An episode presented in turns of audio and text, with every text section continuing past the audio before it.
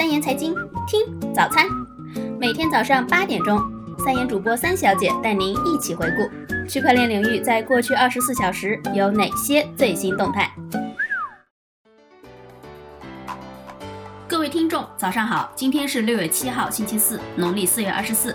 以下是今日行情。截止到北京时间今天上午六点整，币市行情整体走低，币安交易所行情如下。比特币报七千六百七十二点零一美元，涨幅百分之零点四八；以太坊报六百零七点四八美元，跌幅百分之零点一二；瑞波币报零点六七美元，跌幅百分之零点二四；比特币现金报一千一百三十八点一五美元，跌幅百分之一点一三；EOS 报十三点七八美元，跌幅百分之二点八七；莱特币报一百二十一点五八美元。跌幅百分之零点三八。以下是今日快讯。首先是时事方面消息，中国央行数字货币研究所副所长狄刚六月五日在中国金融家发表的一篇专栏文章中表示，央行已完成了基于区块链系统的基础设施建设，该系统使用智能合同技术进行数字检查。狄刚表示，检查将被标记化，所有操作将通过智能合约进行。昨日，证券日报发文称，区块链白皮书代写的报价基本从数千元到五万元不等，一般在七到十天内发货。证券日报记者以“区块链白皮书”作为关键字，在淘宝网上进行搜索，出现了大量有区块链白皮书代写业务的商铺，不少由区块链相关的自媒体经营。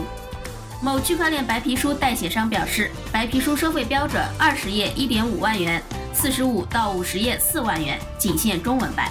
英文版增加七千元至一万元不等，七到十天交货。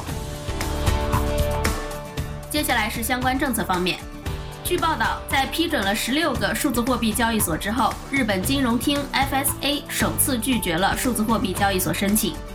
这家叫 FSHO 的交易所此前曾被两次要求暂停数字货币经营活动，以及收到了两次整改命令。据日经新闻报道，在做出这一决定之前，FSA 得出的结论是，总部位于横滨的 FSHO 缺乏必要的运营系统。通过禁止一家被发现不合格的交易所运营商，该机构的目标是展示其在日本重建良好的外汇交易环境的决心。纽约议员 Ron Kim 提出了一项法案，希望加密货币能够帮助支持当地社区。根据公共文件，如果该法案通过，将修改纽约城市发展公司法案，启动十个试点项目，创造当地的社区货币。这些货币可能是加密货币或其他的代替性数字货币形式。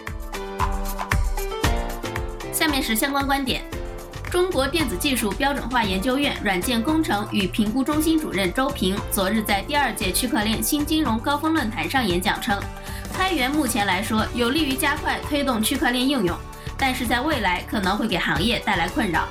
从技术上看，区块链技术概念将逐渐发展为分布式记账技术，例如不再执着于去中心化特质。在政策和产业自身演进的综合作用下，区块链应用将有望进入从小规模局部应用转向企业级应用的关键时期。美国东部时间六月四日，美国比特币期货的监管部门主席在联合国区块链影响力峰会上发表讲话，其阐述了对于数字货币以及区块链技术将对世界格局、经济体系、货币体系带来的影响和展望。他表示，这些数字货币不会消亡，它们将繁荣每一个经济体以及地球上的每一个角落。最后是市场方面动态。日本 IT 公司富士通研发了一个全新的区块链系统，用于数据的安全交换。富士通在公司博客中公布了这一消息。这个系统面向那些希望在没有中央机构存在的前提下安全交易数据的公司和组织。这是继稳健交易系统之后，富士通的第二个区块链产品。这两个产品的发布前后只隔了几个月的时间。